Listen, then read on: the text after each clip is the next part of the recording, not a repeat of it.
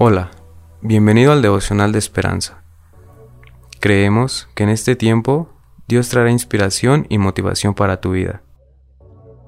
Así que, prepárate para recibir una palabra de parte de Dios. 21 de agosto. Llevado a través de la tormenta. Cambia la tempestad en sosiego y se apaciguan sus ondas. Salmo 107, 29. Hoy el autor nos narra. En su primer viaje a la India en 1830, el misionero escocés Alexander Duff naufragó frente a la costa de Sudáfrica. Él y el resto de los pasajeros llegaron a una isla desolada y poco después un miembro de la tripulación encontró un ejemplar de la Biblia que había llegado a la playa.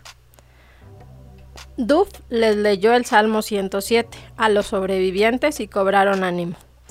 Tras un rescate y otro naufragio, Duff llegó a India. El Salmo 107 enumera algunas maneras en que Dios libró a los israelitas. Duff y los demás marineros sin duda se sintieron identificados con estas palabras. Cambia la tempestad en sosiego y se apaciguan sus ondas. Luego se alegran porque se apaciguaron y así los guía al puerto que deseaban.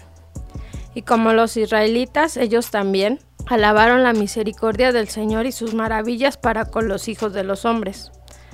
Vemos un paralelo del Salmo 107, del 28 al 30, en el Nuevo Testamento, en Mateo 8, 23 al 27 y en Marcos 4, 35, 41.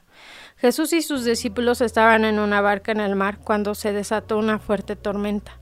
Los discípulos estaban aterrados y Jesús calmó el mar. Nosotros también podemos cobrar ánimo. Nuestro Dios y Salvador poderoso escucha y responde a nuestro clamor y nos consuela en medio de nuestras tormentas.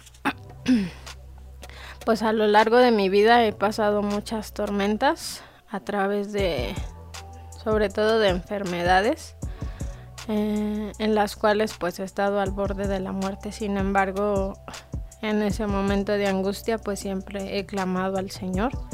Y he confiado en que si muero voy a ir con Él y en que si sigo viva todo va a estar bien. Y aunque los procesos han sido un poco largos, pues Dios siempre me ha sacado de ahí. Y bueno, hoy los invito a confiar en Dios, a mantener su fe aún en medio de la tormenta y de todo proceso y a seguir adelante y no desmayar. Bendito Padre, te damos gracias por esta palabra, Padre Santo, que nos recuerda siempre que tú vas a estar aún en medio de nuestra peor tormenta, de nuestros peores días. Allí vas a estar y nos vas a agarrar de la mano, Padre. Gracias por tu infinita bondad para con nosotros. Confío en que tú vas a ayudar a, a, todos aquellos que están llevando un proceso doloroso, difícil, Padre, y los vas a sacar a un buen término, Padre, a una tierra libre y espaciosa donde puedan estar tranquilos y salir de esa tormenta. Gracias papá. Amén. Esperamos que hayas pasado un tiempo agradable bajo el propósito de Dios. Te invitamos a que puedas compartir este podcast con tus familiares y amigos para que sea de bendición a su vida. Puedes seguirnos en Facebook, Instagram y YouTube como Esperanza Tolcayuca. Hasta mañana.